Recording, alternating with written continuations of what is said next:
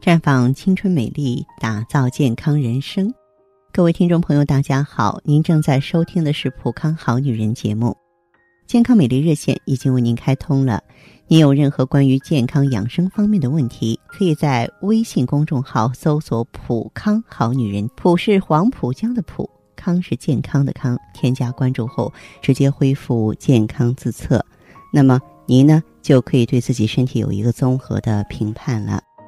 接下来的时间里呢，我们和年轻女性啊说一说女性初次人流要注意的地方。现如今，人流已经不是什么隐秘的话题了，很多女孩甚至有过多次人流的经历。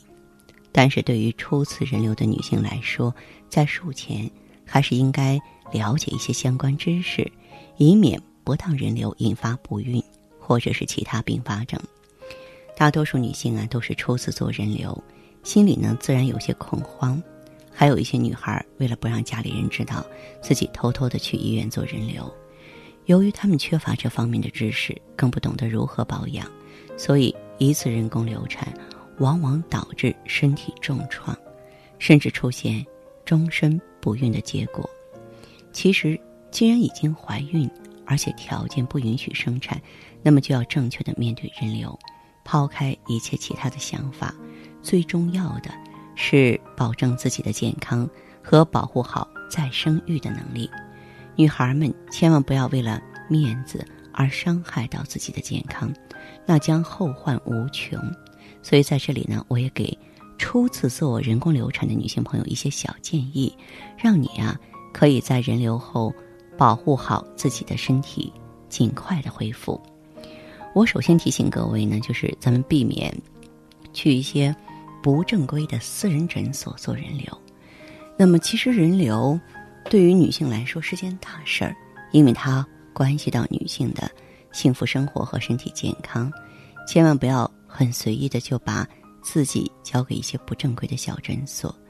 有一些诊所并没有很好的技术与设备，但是为了赚钱开设这种服务。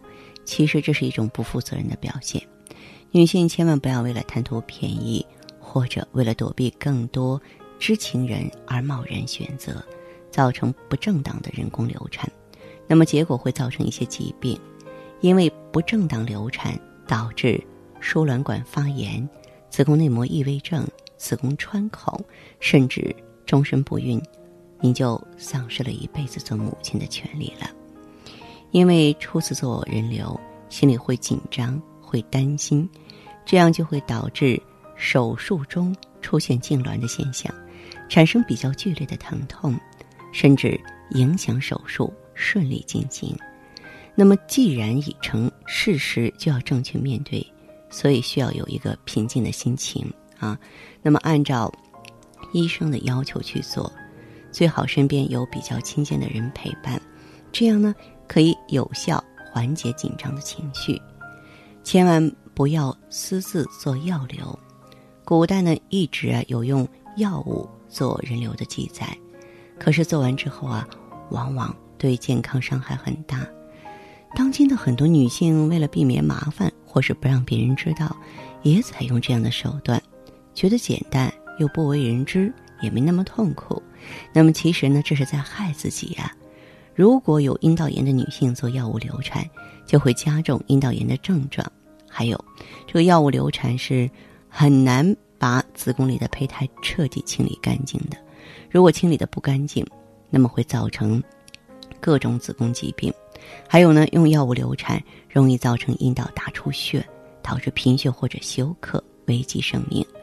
如果选择做药物流产，一定在医生的指导下啊，完成了非常。完整的终止妊娠的过程，这才是最安全的。嗯，人工流产之后啊，一定要补充充足的营养，注意休息。历来呢，啊，我们老人都把人流称作是小月子，坐月子就是要好好的休养一个月。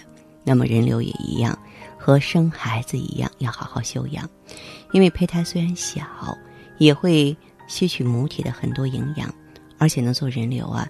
嗯，也是身体能量的消耗和精神紧张的消耗，还会有大量的血液丢失，这些呢都会导致人流后的体质降低。如果不是很好的休养，那么很难恢复健康的状态。所以说，人流后不要去着急工作，一定要休息好。同时呢，还要加强营养的补充，多摄入蛋白质的摄入，注意补血啊。如果条件允许的，可以到普康选择希尔乐，也要避免着凉，避免吃那些生冷的食物。那好的，听众朋友，如果有任何问题想要咨询呢，可以加我的微信号啊。芳华老师啊，芳华老师的全拼，嗯，公众微信号呢是普康好女人。当然，你也可以直接拨打电话进行咨询，四零零零六零六五六八，四零零零六零六五六八。